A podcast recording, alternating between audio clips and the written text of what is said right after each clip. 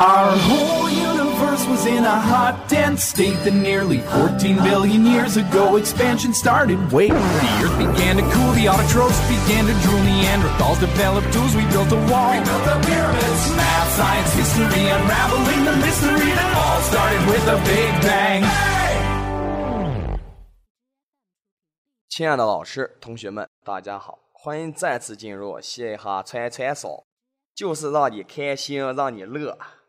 速速的上车，老司机带你嗨起来！我是你们的老司机张卓新。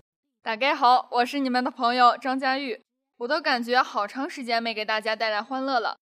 废话不多说，让我们浪起来吧！哎呀妈，天呐！你这小脑袋瓜子里还想的挺多的。我没有你想的多，你这个神秘的老司机又想去干啥好事儿？你说我呀？我说的不是你是谁，我还能和空气说呀？哎妈呀！最近老是有这个同学丢手机，什么教室啦、食堂啦，手机丢的加起来都能开个手机店了。你这话说的倒是个事实。哈，必须的。作为一个资深的老司机，这都是小事儿。每日一丢，在微信、微博上都快炸开锅了。是，这都发出来有人在食堂偷手机了，同学们可得小心了。所以说嘛，我就想把那个小偷给揪出来，把那个手机都给吐出来。你倒是想的挺美，哪儿那么容易？怎么不去找警察叔叔呢？是很难哈，你以为警察叔叔能忙得过来吗？我们能做的就是拿好，拿绳套脖子上，这绳啊就像保险一样。说起这个食堂问题啊，我就想到了一件事儿，我和舍友每次去食堂吃饭的时候，都在纠结一个问题。去吃啥？这纠结症感觉到无可救药。呵呵呵，有那么难选择吗？要不就每次吃一样的，把它每样都吃个遍。这个回答太机智了，我发现我越来越崇拜我自己了。瞧你那小样儿吧，不过这也不失为一个好办法。你看，你看，你也赞同了吧？你呀，就知道耍嘴皮子，老是玩我。宝宝表示很不开心。哦。就是为了逗逗你，别那么认真嘛。最近的辩论赛那么的精彩，我多多少少的也是学到了点东西。那这么看起来，你也是看了不少的辩论赛了吧？呀，这个你还真是说对了。我去看他们的辩论，每一次辩论呢，都是在自由辩论的环节时就特别的激烈。听那声音，他们有的时候太过激动，都快不知道说啥了。有时候都快成了吵架，但是依然很精彩。对这个我倒是赞同的，我也去看了。哎，对了，跟你说一个有趣的事儿，妹子手术时放了屁，然后就把自己烧了，烧烧了。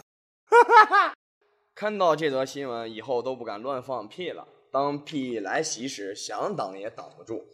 如果是在户外，还可以偷偷的放气，一下让美味随着空气散走；但如果在室内，就只能忍着了。虽然只是放个气而已，但有没有想过，可能一个屁就能闹出大事情？在日本，有位女性就有如此深刻的体验。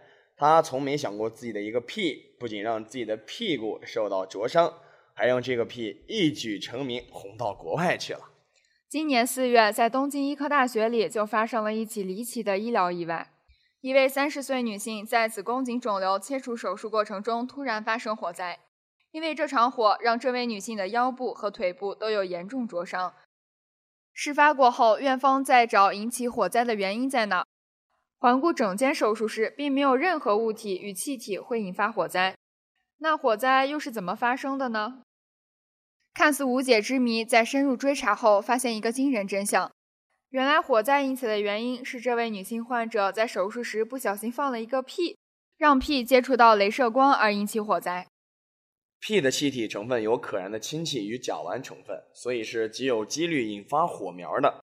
比起后续的医疗纠纷，责任归属结果，大家更关注的是手术前女子到底吃下了什么食物，才会诞生如此有威胁力的屁？Oh my god！这些人一天天都在干些什么呢？这么奇葩的想法。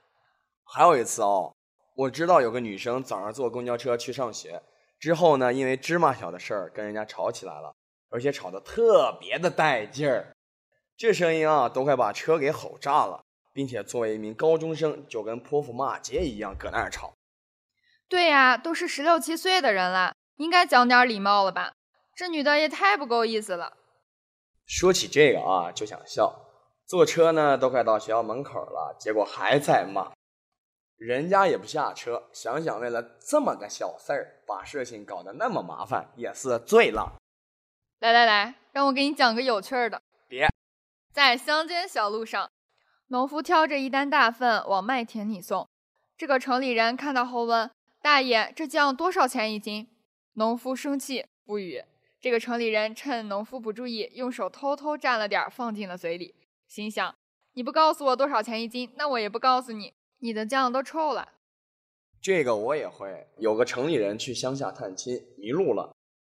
他看见路边有个老人，就摇下车窗，大声吆喝：“老头子，去大围村怎么走啊？”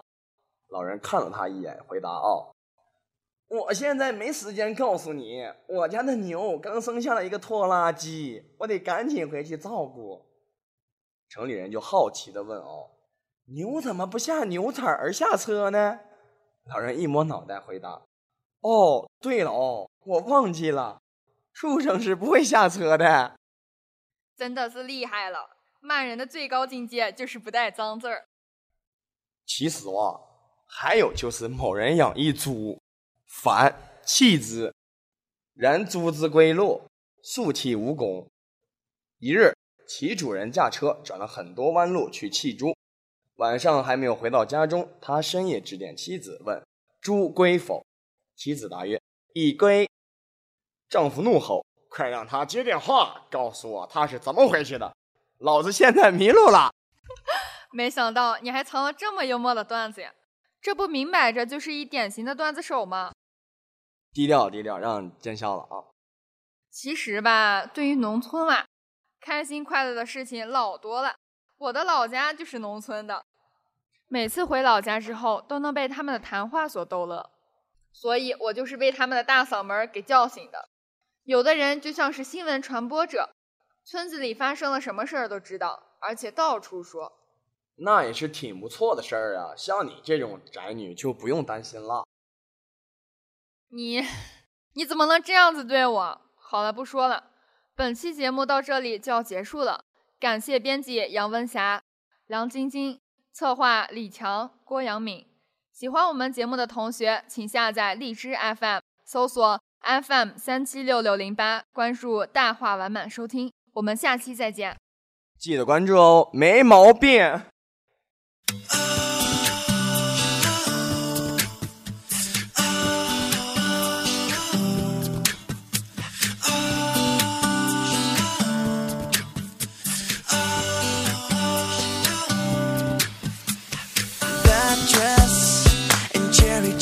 First class